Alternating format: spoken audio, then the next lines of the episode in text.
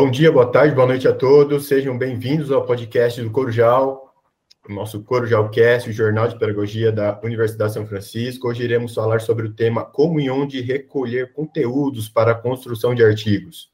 A nossa convidada é a professora doutora Sandra Souza, ela é doutora em Educação pela PPGSS, em Educação da Universidade de São Francisco, é mestre em Educação na linha de História e Historiografia pela Universidade de São Francisco, é docente na licenciatura em Pedagogia aqui na Universidade de São Francisco também, participa do grupo de pesquisa Rastros, História, Memória e Educação, certificado pelo CNPq, sob a liderança dos professores doutora Maria de Fátima Guimarães e doutor Ellison Paim, colaboradora do Centro de Documentação e Apoio em, em pesquisas a história, é, a história da educação, né, fora o que provavelmente eu devo ter pulado aí, porque senão ia ficar até amanhã lendo o seu vasto currículo Lattes. Boa tarde, professora Sandra, tudo bem? Gostaríamos, de, primeiramente, de agradecer a sua presença aqui e começarmos, e para começar logo de cara, eu faço a pergunta, afinal de contas, por onde começar a pesquisar na hora de elaborar um artigo, professora, por favor. Olá para todos, Augusto, muito obrigado pelo convite. Então, assim, para começar uma pesquisa, precisamos recorrer às fontes. Então, o que, que, seria isso? A origem do termo fonte é do latim que significa nascente, né? No sentido figurado, é onde nasce a pesquisa, né? Local onde aí os, os pesquisadores vão beber, né? Porque toda pesquisa é, ela demanda de um ponto de origem, né? Então, é comum os alunos pensarem que eles precisam escrever coisas da cabeça deles, precisam ser super criativos, e aí as ideias não, né, não vêm, ou às vezes vêm. Porém, o trabalho científico, ele não depende de necessariamente daquilo que nós achamos a respeito de um determinado tema né? Ele é baseado em pesquisa, em investigação. Então, esse é o primeiro ponto e é extremamente importante. Né? Então, é, o aluno pode pensar, mas qual que é o meu papel, então, aí na pesquisa? Né? É identificar, é selecionar, é problematizar as fontes, né? dialogar com os referenciais teóricos, construir um texto né, coerente, fundamentado naquelas leituras, nos referenciais teóricos. Né? Além do mais, toda pesquisa ela obedece a um procedimento, ou seja, a uma metodologia, né, que significa a sua forma de fazer. Tal método precisa ser muito bem explicado. Eu costumo dizer para os meus alunos, né, que é como se você fosse passar uma receita para alguém. Por exemplo, né, para fazer um bolo, precisa dizer o sabor, a quantidade de ingredientes, o tipo de farinha a ser utilizado, o tempo que ele deve ficar né, no forno. Todos esses detalhes eles são importantes, porque no caso de alterações na receita, evidentemente você altera o resultado. Não é diferente com a pesquisa, pois, pois bem, se você tem um objetivo a ser cumprido, você precisa segui-lo isso não quer dizer que ele não possa ser modificado aí no meio do caminho. Ele pode, mas também deve ser informado. É aquilo que você retoma o resumo, retoma a introdução, né? E refaz algumas questões.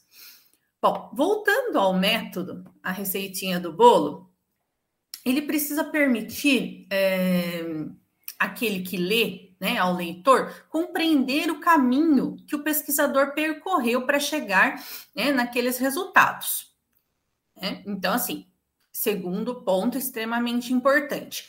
Por que isso? Porque confere confiabilidade na nossa pesquisa, né? E porque permite que o outro pesquisador iniciante no assunto, que queira seguir pelo mesmo caminho, possa fazê-lo seguindo os passos né, deste pesquisador que já publicou, que já tem aí né, o seu trabalho é, consolidado, sua pesquisa consolidada, que já colheu esses resultados.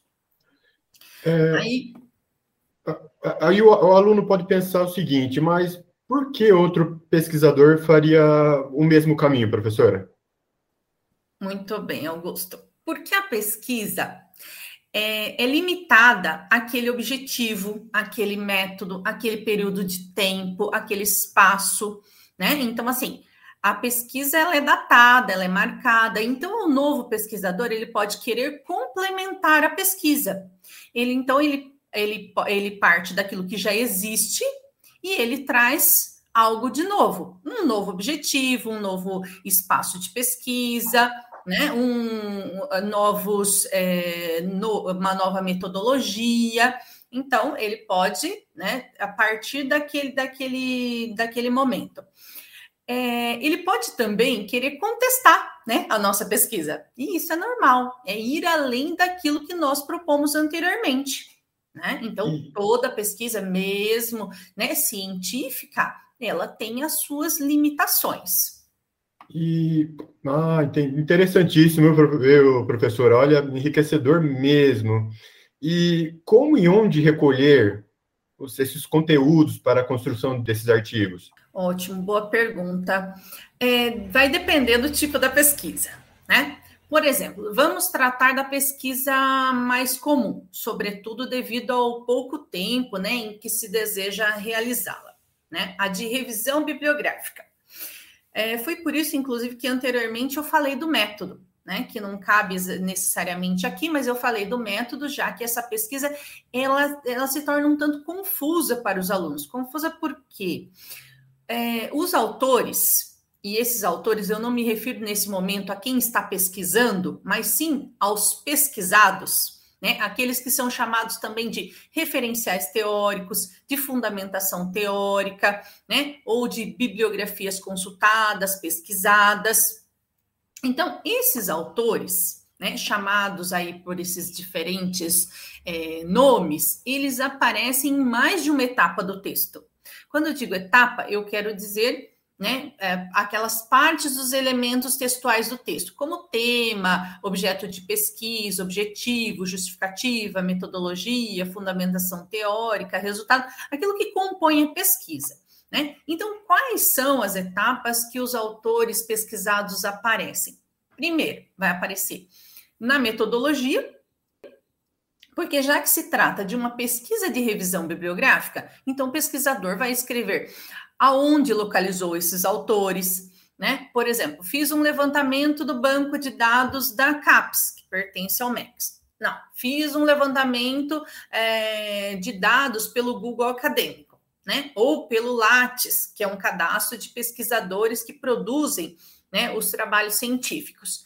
E a partir daí ele vai detalhar, né, quais filtros aplicou, por exemplo, filtrei por formação de professor durante os anos de 2019 a 2021. Existem diferentes filtros. Quando você entra na página, você percebe, né, os diferentes filtros. E você não precisa usar todos, mas é preciso registrar quais você utilizou quais artigos selecionou, por quais motivos, lembrando daquilo lá, daquele outro pesquisador que quer seguir, né, as mesmas ideias, poder fazer esse mesmo caminho, tá? Tirar a prova real, digamos assim, né? Mas pode também, por exemplo, partir você pode também partir das ideias de um autor específico. Ah, vamos supor, eu vou discutir né, uh, o pensamento de Vygotsky, né, porque ele é referência no processo de aprendizagem. Por vezes, você pode até trazer uma citação ali do Vygotsky na metodologia para demonstrar por que, que você está né, recorrendo, por que, que você vai discutir o pensamento dele. Então, referente à pesquisa sobre o Vygotsky, né? Então você vai digitar lá o Vygotsky, né? E vai encontrar todos os todos os, os outros pesquisadores que escreveram sobre ele.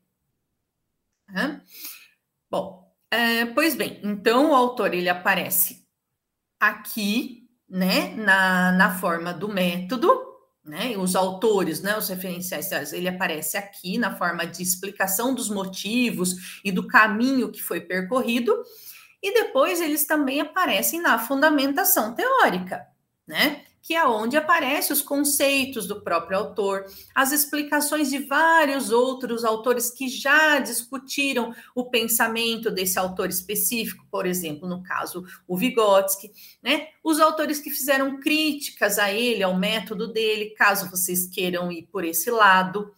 e os demais autores que contextualizaram outras questões também que aparecem ao longo do texto de vocês, né? Porque também não vocês não fazem, né, uma mesmo discutindo o pensamento do Vygotsky, não fazem um, um trabalho, né, que tem um, apenas um referencial teórico, vão ter outras questões que precisam ser contextualizadas ali dentro do, do trabalho.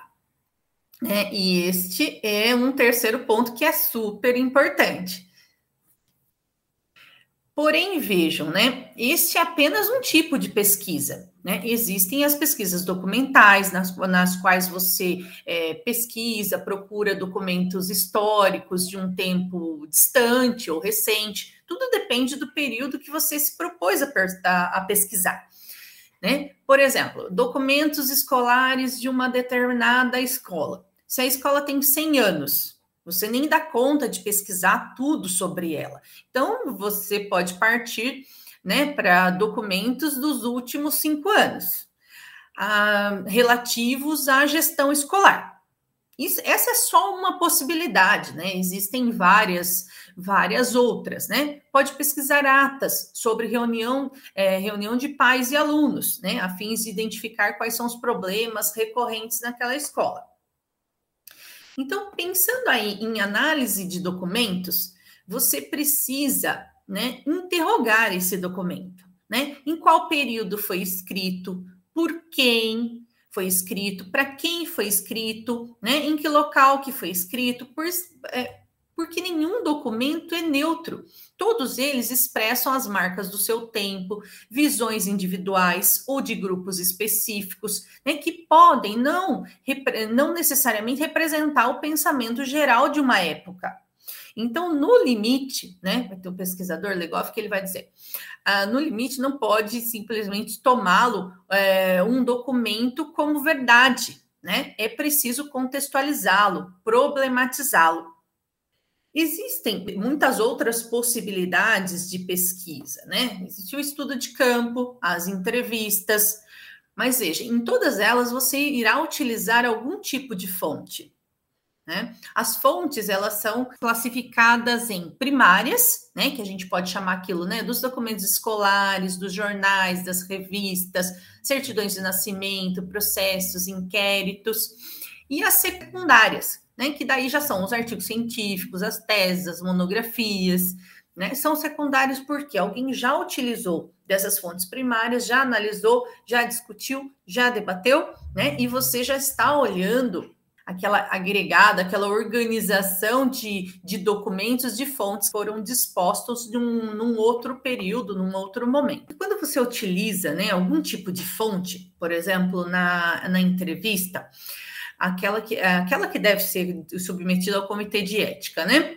Os focos principais estão na transcrição da fala do entrevistado, nas análises sobre a entrevista. Porém, tais análises elas têm que estar fundamentadas a partir de alguns critérios. A entrevista ela faz uso da memória. Então, qual que é a concepção de memória que você irá utilizar? Ou seja, qual autor que fala sobre memória? Você precisa ler. Então, assim, embora a base da sua pesquisa seja entrevista, você tem outras questões aonde você utiliza os referenciais teóricos. Existem questões de ética na pesquisa. Qual autor que você vai ler para saber como deve conduzir uma, uma entrevista? Como vai analisar respostas relativas ao currículo de uma escola, por exemplo, se não souber o que compõe um currículo escolar? Precisa ler sobre isso. Então, é como saberá qual é o tipo de entrevista que irá propor? A partir de leituras, explicações dessas leituras lá na parte da que você vai descrever lá na parte da, da metodologia. Então, percebe né, que não é simplesmente formular questões. Formular questões é o quarto ponto, assim, importantíssimo, já que as pesquisas partem é, de indagações. Porém, ela não é a única, né, não é a única parte. Muito legal, professora. Muito legal mesmo, muito interessante. Agora, é tema assim que é relativamente polêmico, mas importantíssimo, que é em relação às fontes, né? Qual o caminho mais curto para a gente achar, mais fácil, mais confiável para a gente recorrer a essas fontes? Às vezes o caminho mais curto, é, o caminho mais curto, ele é o mais, é, ele é o mais fácil, porém, né? É, não seja não seja o melhor, podemos dizer assim, né? Às vezes partimos aí dos resumos da internet, não que eles não sejam confiáveis, por vezes até são. Porém, muitas vezes eles não trazem a profundidade que o pesquisador necessita, né? Ele serve para dar uma noção geral sobre o tema, né? Uma noção rápida. Por exemplo, se ele vai escrever sobre o tema escola, ele precisa pesquisar a origem do termo, as questões históricas, os autores que são referência, que são referência no assunto. Então, deve-se ler com profundidade para poder selecionar aquilo que é relevante, decidir a respeito do, do objetivo que pretende atingir a respeito do tema, de, é, do, do período que ele pretende delimitar pode, o que pode ocorrer na hora de buscar um, um, site aleatório, né, é que, é que, por vezes, quem escreve não tem formação na área, está trazendo a opinião dele sobre o assunto, e essa opinião pode até distorcer resultados consolidados por pesquisadores especialistas na área. Então, alguns critérios, eles são importantes. Verificar a titulação do pesquisador, Quanto maior, melhor. Isso não quer dizer que os trabalhos produzidos né, por graduandos não sejam bons. Absolutamente não é isso que eu quero dizer. Apenas quero dizer que geralmente são os primeiros trabalhos. E ser pesquisador exige prática, né? Como qualquer outra profissão. É um trabalho que vai sendo aprimorado ao longo da nossa carreira. Vocês podem pensar, então as monografias não podem ser fontes de pesquisa? Claro, claro que podem. Muitas vezes são trabalhos, né? Muitas vezes são trabalhos de excelência, trabalhos inovadores que agregam muito ao tema. Cabe aí a, a percepção, né, de, do, do aluno, do pesquisador, e também aí a consulta ao orientador dele, né, que pode estar tá auxiliando, pode estar tá ajudando nesse, nesse processo. É necessário também verificar né, se o pesquisador tem um número de trabalhos é, produzidos sobre o tema, às vezes o pesquisador tem isso no currículo, mas escreveu um artigo no início da carreira sobre o tema e depois mudou o foco, mudou, mudou a área de, de pesquisa. Então, verificar as instituições que esse pesquisador, que esse pesquisador, quando eu digo pesquisador, né, esse autor que vocês estão utilizando, esse referencial teórico que vocês estão utilizando, né, verificar se ele tem vínculo, qual é a instituição que ele tem vínculo, que acontece? Pessoas inventarem currículo, né? Vimos casos recentes de pessoas que colocaram formação no Lattes sem ter concluído ou ter, ou ter cursado. Aí, quando a pessoa vai ocupar um cargo público, um cargo né, mais eh, em evidência, eh, essas informações elas começam a ser confrontadas.